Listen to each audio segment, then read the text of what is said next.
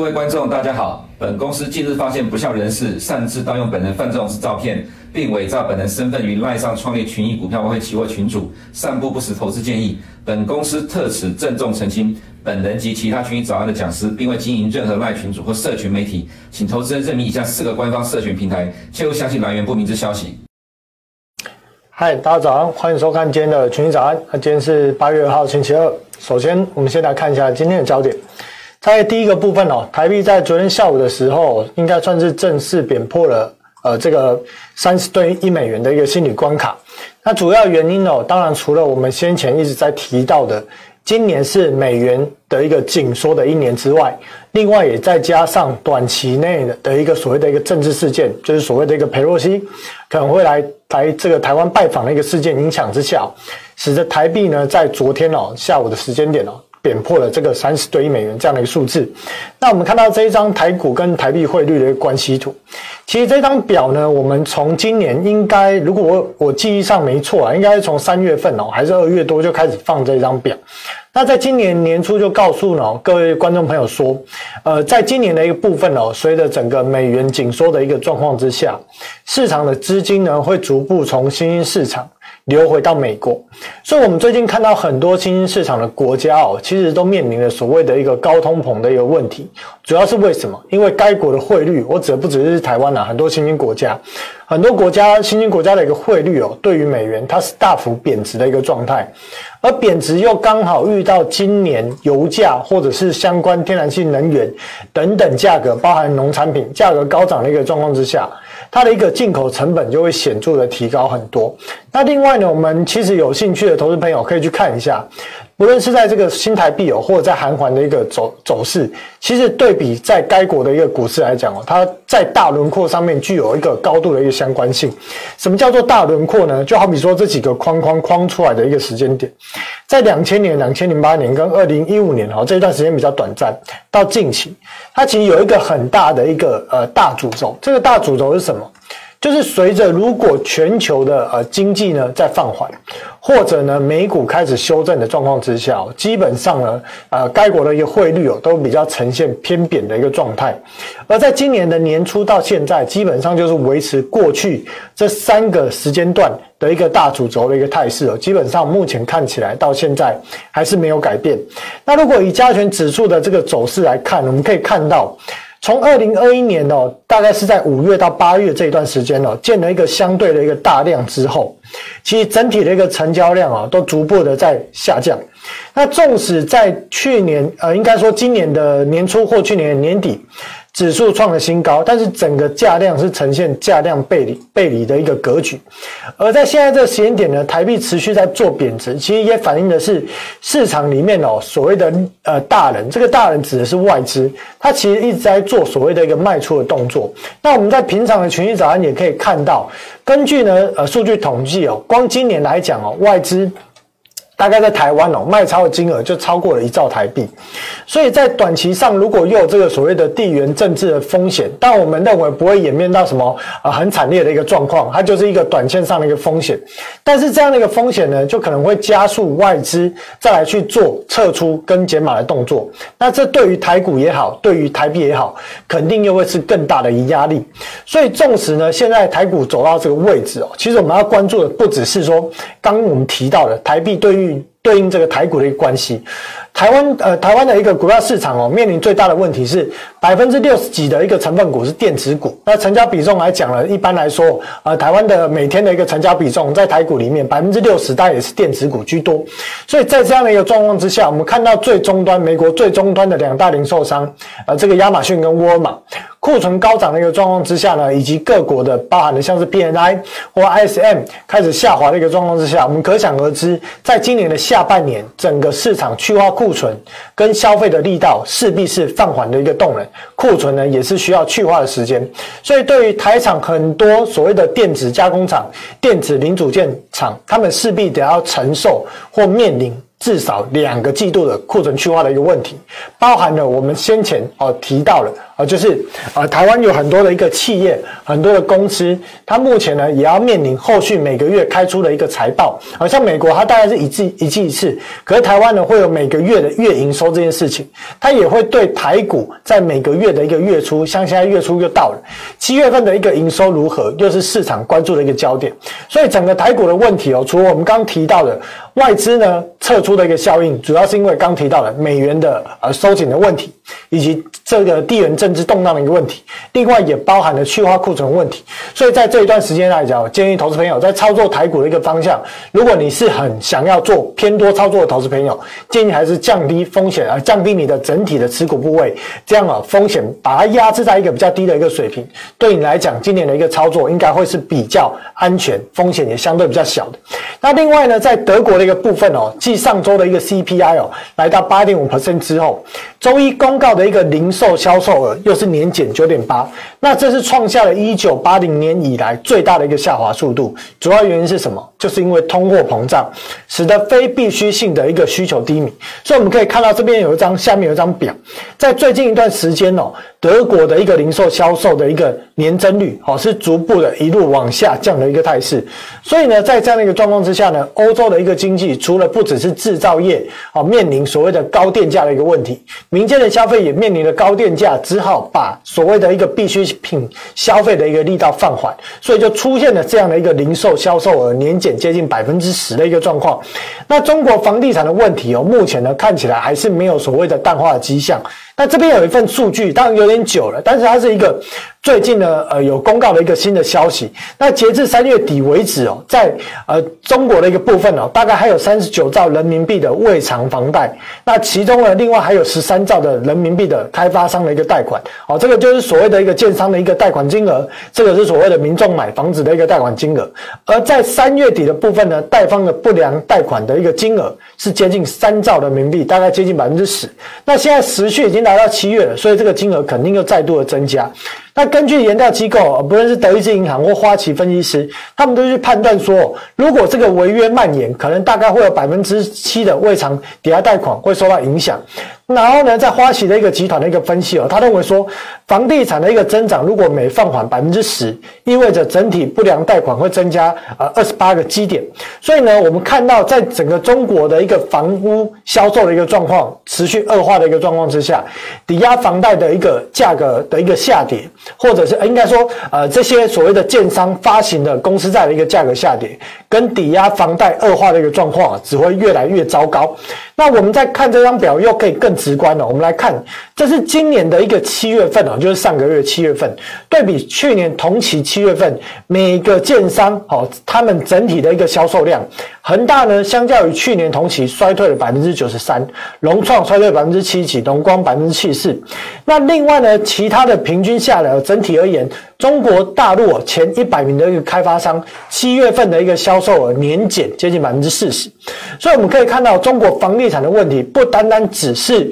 所谓的贷款的一个问题。纵使中国的政府如此加大的力度，想要从原本的这条三条红线打房，到现在想要拯救房地产市场，不过呢，依然是抵不过这样的一个所谓的呃，应该说是一个物极必反的一个概念。当这房地房地产的一个价格的一个上涨开始进入一个大幅度的一个反转的一个状况之下，短线上纵使向市场溢注再多的钱，但问题是民众想要买吗？民众敢买吗？甚至连已经买的房子的贷款都不愿意付的状况之下，中国房地产的问题看起来我们要持续的一个关注后续的变化有没有可能造成其他金融市场的一个动荡。那美国抵押房贷的一个部分哦，呃，美国抵押的一个贷款数据商哦，BKI，它在周一提供了一份数据，他说美国六月份的一个房价涨幅相较于去年同期下降了接近百分之二，那这是自一九七零年以来哦有记录以来最大的。单月年减比例，那这些文字哦看的很多，我们就直接来看表，会比较直观。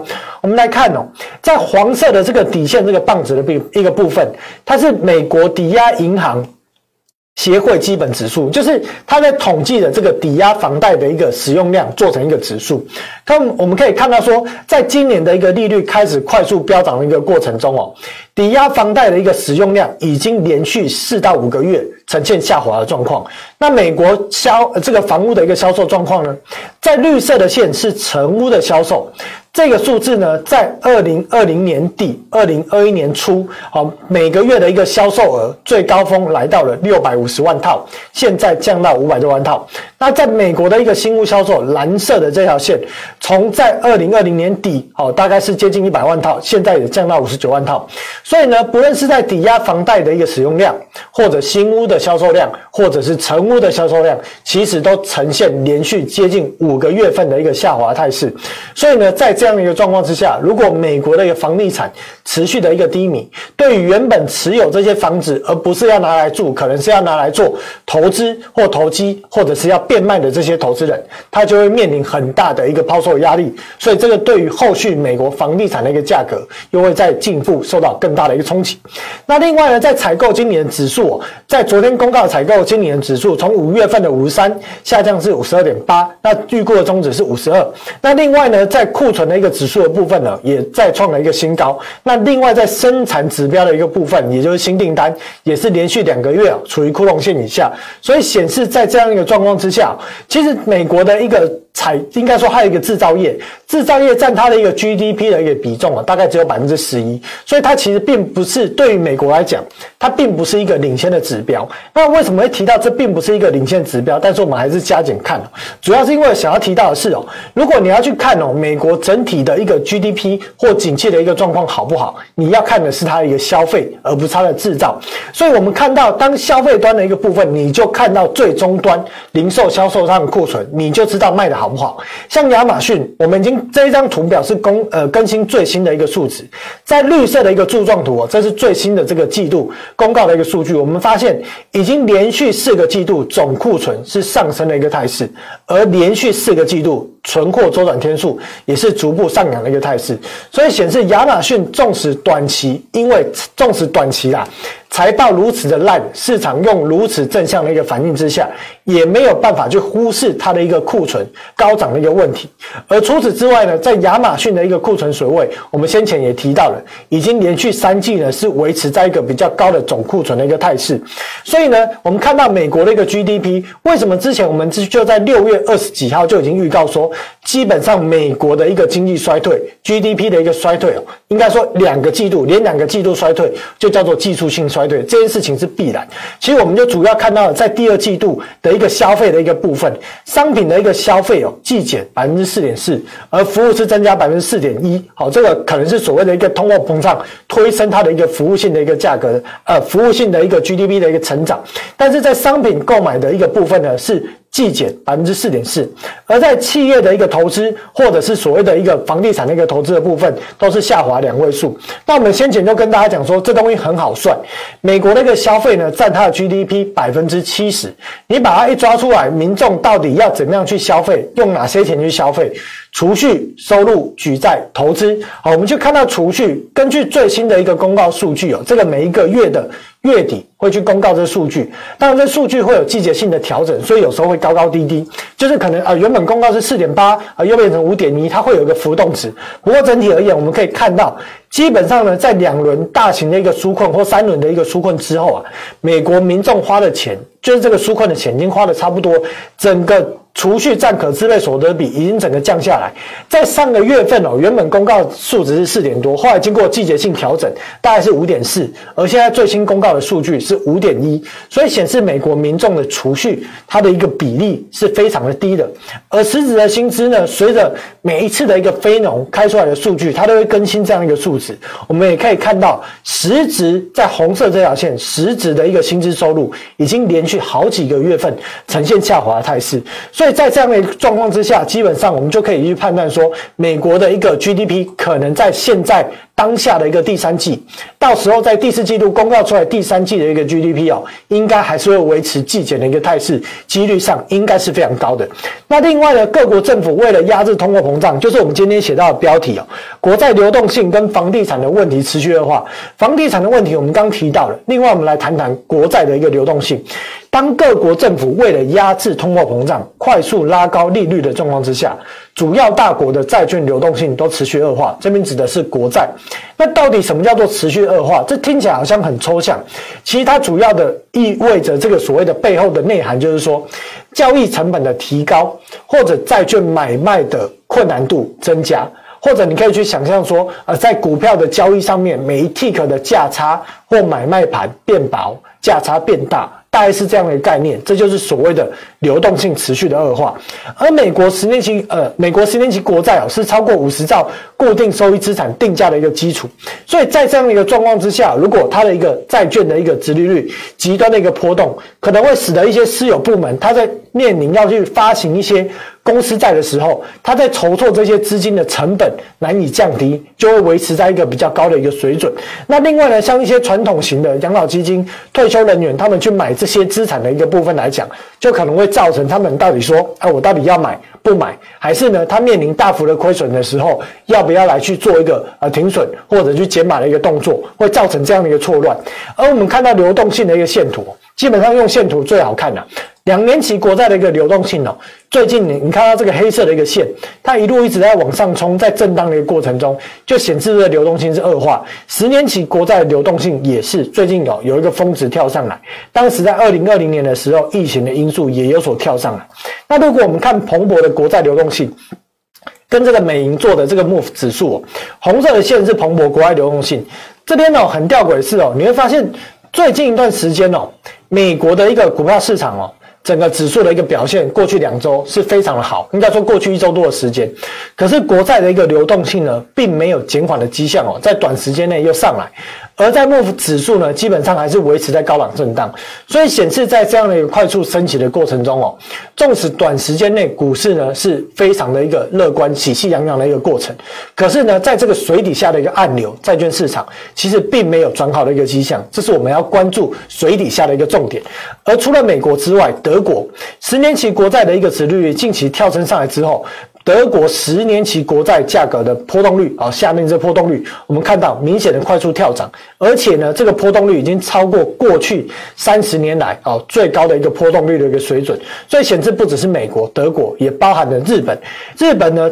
用这个国债交易失败的一个金额来描述，因为呢，日本政府呢执行无限量购买国债的一个计划，所以我们看到红色这条线是政府持有国债的一个发行比重。这个比重呢，从过去一段时间哦，大概在三十、三十五 percent 哦，一路哦，从二零一六年开始增加，到现在已经突破百分之五十。但是也随着因为国债都集中到日本的一个政府的一个手上，所以市场交易，应该说市场所流通的一个国债，或者说比较好变现的一个国债，它的一个。交易的一个失败的一个比例跟金额，就会出现显著跳涨的一个状况，所以显示在这样的一个过程中哦，世界主要的一个呃几大国家的一个经济体，刚看到了美国。德国、日本国债都出现了流动性的一个问题。接下来进入指数扫描的一个部分哦。欧洲天然气的价格目前依然是居高不下，维持在每兆呃这个呃每单位有两百欧元这样的一个数字。那德国也受不了了，昨天有新闻传出来哦，德国呢从昨天开始哦决定开始重启燃油发电，主要是因为现在北溪一号的一个供给量哦只剩下原本正常的一个呃供应水准的百分之二十，而目前欧洲很多国家哦整体的一个天然气的一个库库存要求只有达到百分之五十左右的一个水位哦，而且冬天呢，再过两个多月哦，就即将到来，所以德国受不了了，决定重启燃油发电。在这个所谓的经济面临重大问题的时候，环保肯定是第一个被抛弃的选项。那再来，德国电价我们就讲过了，这边就不再多提哦。基本上如此高的电价，也只好迫使德国重新做燃油发电，甚至呢，所谓的燃煤发电哦，都会陆续的回来。那美国天然气呢，目前还是维持在高涨的一个态势哦，主要就是因为当俄罗斯的一个天天然气供应量降低的时候，势必呢，在欧洲国家对于美国的一个天然气的一个需求，或者其他国家对于天然气的一个需求会增大。而美国汽油价格呢，这个部分呢，呃，大概每个礼拜会更新一次哦。这礼拜呢，呃，是还没有新的一个数据。那在九月份的一个升息预期的一个部分哦，目前大概是维持还是升息两码的态势，没有太大的一个变化。而在十一月份呢，目前预期升息一码的几率最高。而十二月到十二月底哦，目前预估升息到。今年底的一个利率水准大概在三到三点五 percent，那这部分呢，其实我就想要讲说，短期十年期公债殖利率，呃，殖利率一直下滑。其实很多人都在问说，为什么近期十年期公债殖利率会下滑那么快？十年期公债殖利率有机会再度反弹吗？基本上我们就要去思考一个问题，这个就是所谓的一个通膨问题。基本上哦，看到今年这个时间点哦，美国的一个通货膨胀哦，最大的驱动力道是来自于所谓的一个服务类，而里面有一大块的一个驱动的一个力道又来自于所谓的房租。而在目前房租的一个年增率高达百分之五点多的一个状况之下，短时间内基本上。可以呃，横板上钉钉的确定了，美国的通货膨胀在未来三个月公告的一个 CPI 数值，可能都会在八点五 percent 左右或以上这样的数字。所以在这样一个状况之下，如果随着每个月的一个 CPI，好比说八月十号的一个 CPI 开出，九月多的 CPI 开出，而这个 CPI 都是高居不下的一个状况，必然会让市场。重回联准会可能加大力度升息这样的一个预期，所以届时十年期公债的殖利率可能又会有所反弹。而最近的下滑主要不是因为市场，应该说不是因为说升息的预期或升，应该说。不是因为升息将开始暂停，或者九月份做最后一次的升息，而是市场过度于乐观，在明年经济衰退可能会衰退的一个状况之下，联总会不会再升息。但是当联总会看到每一次的通膨数据都是如此浮夸的状况之下，联总会也不得不来去加大它的一个升息力度。所以短时间内公债殖利率的回落，或者是美股快速的弹升，其实是市场过度乐观的反应。而最终这样的一个实际的状况，还是会回到。通膨数据到底能不能够有效放缓的状况？如果通膨数据依然是居高不下，那势必这个升息预期会再起，而十年期公债的一个殖利率又必定会再度的一个反弹。所以基本上十年期公债殖利率，我们的看法还是会维持在。呃，有机会回到百分之三左右的附近来去做震荡整理的一个态势，会是比较高的。那除此之外呢，欧元的一个部分哦，近期呢跌升之后，再做一个低档的一个震荡整理，而美元指数也随着因为短期内升息预期的放缓，所以避险的一个需求有所回落。同时，我们可以看到日元呢，因为是美元指数的一篮子货币之一，所以日元相对的一个强势。但是我们认为呢，在美元呢，如果回到这个两百 MA 支撑的呃五十 MA 的一个支撑。的一个状况之下。应该短时间内还是维持在一个高档震荡整理的一个态势，会是比较高的，并且呢，后续有没有可能继续往上走，这个就是要关注后续的一个通膨数据的变化，会去决定升息的速度，也将决定后续市场对于美元指数避险买盘的一个力道。而在清源的部分哦，昨天呢几个消息面传出了，包含了美国的一个 ICM，以及中国的 PMI，还有另外提到的这个利比亚回复啊这个增呃回复供应的一个状况之下。轻油指数，呃，轻原油指数呢，昨天的一个跌幅是比较重。不过呢，因为在供需的一个缺口呢，还没有完全平衡的一个状况之下，近期应该还是维持在一个高档区间震荡的一个几率会是比较高的。那道琼指数呢，反弹上来哦，已经快要打脸我的这个六月十三号多方最美好的时光哦。基本上科技股已经击穿了，美股呢这个道琼指数的一个部分，传产股也快要击穿了。那我说实在的，我没有预期到短线有办法那么大的一个反弹的一个力道，主要是因为判断说，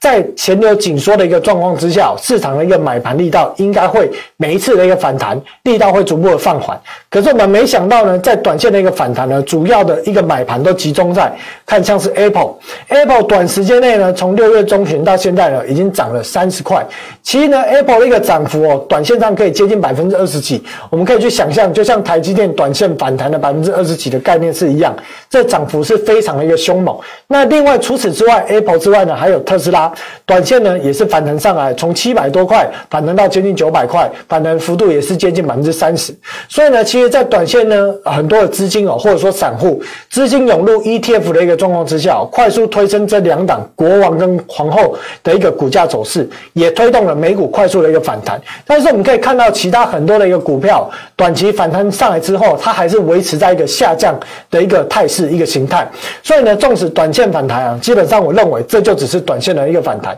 虽然短线呢真的被打脸了啊，不过我认为在短线反弹，这个乐观心理结束之后，市场就会回到对于升息的一个预期。所以，纵使短线反弹上来之下，我认为在实体的一个金流还是在收缩的一个状况之下，后续的走势哦，我还是会比较偏向保守的一个角度来去看待。好，那今天的结论哦，第一个部分就是留意短期裴洛西的一个短期效应。这指的是什么？基本上，如果裴洛西真的要来哦，短时间内呢，当然对台股会有所影响。那特别是在他离开之后，哦，对岸到底会不会做什么动作，我们不知道。不过呢，文攻武吓，基本上这应该是少不了。那在这样的一个状况之下，我们台湾人当然是不会怕，但是对于一些外资呢，他可能就会感觉他想要做一些减码，或做一些所谓的一个风险上的一个降低，那他可能就会有一些撤出的效应。所以短期内呢，如果在有相关的一个动作的状况来看哦，可能外资的一个动向将会影响台股后续。抖后续的一个走向，以及在所谓的一个汇率上啊，可能会趋向比较贬值的一个态势哦，几率几率上会是比较高的。那另外呢，在美股短线乐观的一个状况之下，债市的问题并没有缓解，所以我们当看到水这个水平线上哦，表面看似非常的呃娱乐，非常的一个平静，但是水底下面的一个债券市场，其实如果现在的一个债券市场流动性的问题，或者债券价格下跌的问题还没有缓解的一个状态之下，那我们还。还是要关注这样的一个问题，有没有可能随着继续升升息这样的一个步调，将会进一步冲击到股票市场？那我认为这个几率上基本是高的。那去化库存的问题，我们一开始就提到了这部分呢，可能没有市场想象乐观，应该会延迟到明年的一个年初，好第一季的一个时间点，才有办法有效的一个去化。那整体而言呢，短线上还是心里面的一个主导。但是呢，如果回到市场转为关注长线通膨一个问题哦，美股短线有可能有所拉回的一个态势，对台股来讲也会相形有所压力，所以投资朋友要在这个部分积极做多的话，建议啊还是降低风险部位，保守以对会是比较恰当。好，谢谢大家收看今天的群益早安，那我们就下周见。如果你不想错过最新市场动态，记得开启小铃铛并按下订阅。此外，我们在脸书、YouTube 以及 Podcast 都有丰富的影片内容，千万不要错过。每日全球财经事件深度解说，尽在群益与您分享。